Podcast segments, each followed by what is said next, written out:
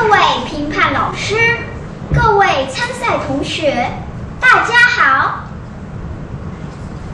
我是编号第三号，今天我要朗读的篇目是：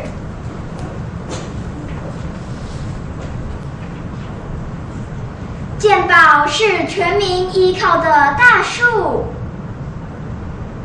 鉴宝是全民依靠的大树。你我都是让它生生不息的园丁。当人们生病时，最需要的就是医生高超的医术和护士的细心照顾，帮助患者可以赶快恢复健康。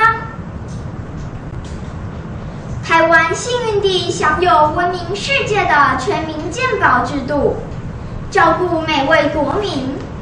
而它同时也需要我们持续缴交健保费，方可永续茁壮发展。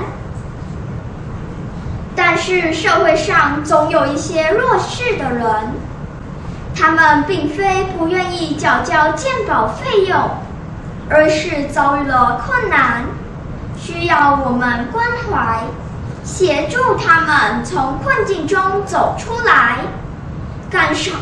社会的温暖。屏东地区有一位叔叔积欠多年健保费约四万多元，离婚之后，小孩子都是由前妻抚养，自己也罹患忧郁症，长期没有工作，住在母亲家里。他一起同住的母亲已经老态龙钟，视力模模糊糊，同样需要他人帮助。他们两人相依为命，仅靠叔叔的母亲每月领取不到一万元的劳保退休金，维持日常生活费用，生活非常困顿。由于叔叔没有缴健保费，而被移送到法务部。我的朗读到此结束，谢谢大家。